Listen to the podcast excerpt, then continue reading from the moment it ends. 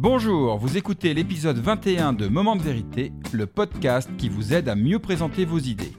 Aujourd'hui, je vais partager avec vous comment conclure efficacement vos interventions.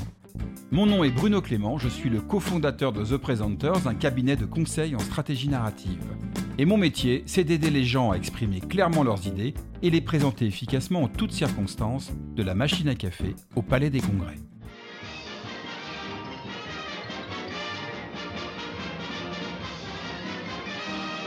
Vous avez sans doute reconnu le générique de fin des Looney Tunes, la série de cartoons de Warner Bros. avec cette fameuse accroche difficile à prononcer That's all, folks. Alors c'est vrai que dans les présentations en entreprise, le générique se résume le plus souvent à ce mot voilà.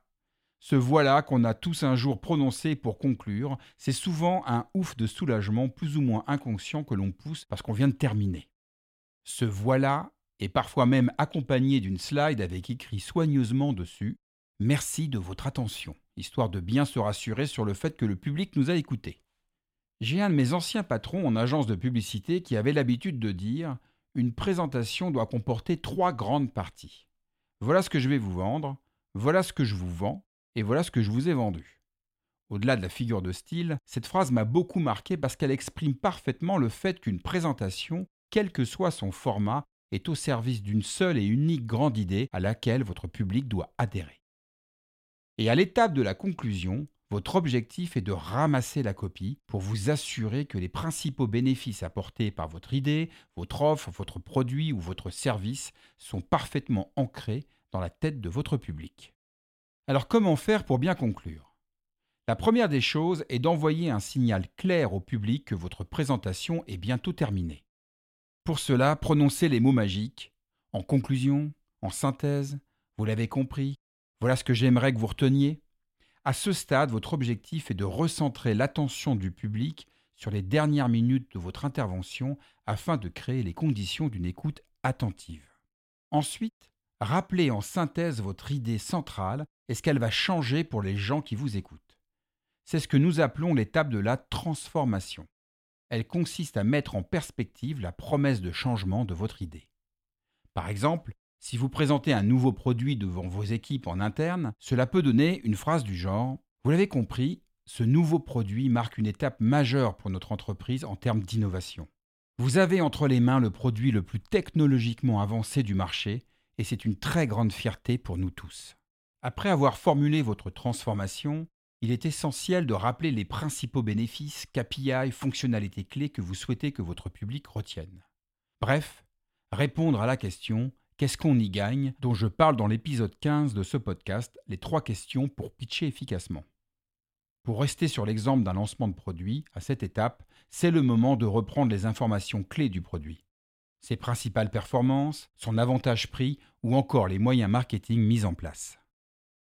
Puis enfin, comme je vous l'ai dit, une bonne conclusion ne se termine pas par voilà, mais plutôt par quand est-ce qu'on se revoit? Votre objectif est d'engager votre public dans le changement. C'est ce que nous appelons l'étape de l'ouverture. Concrètement, cela veut dire terminer votre intervention en ouvrant sur les prochaines étapes.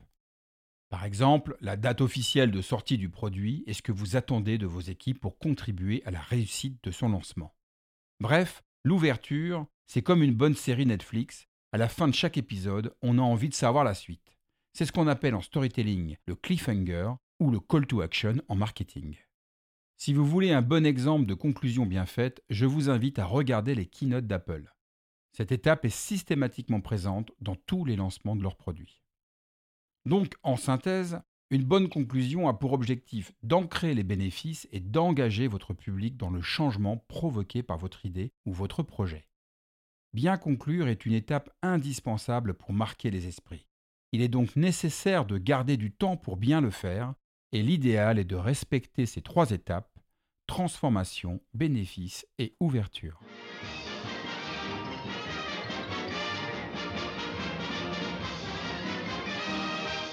That's all, Fox. Décidément, c'est pas facile à dire. Merci d'avoir écouté l'épisode 21 de Moment de vérité.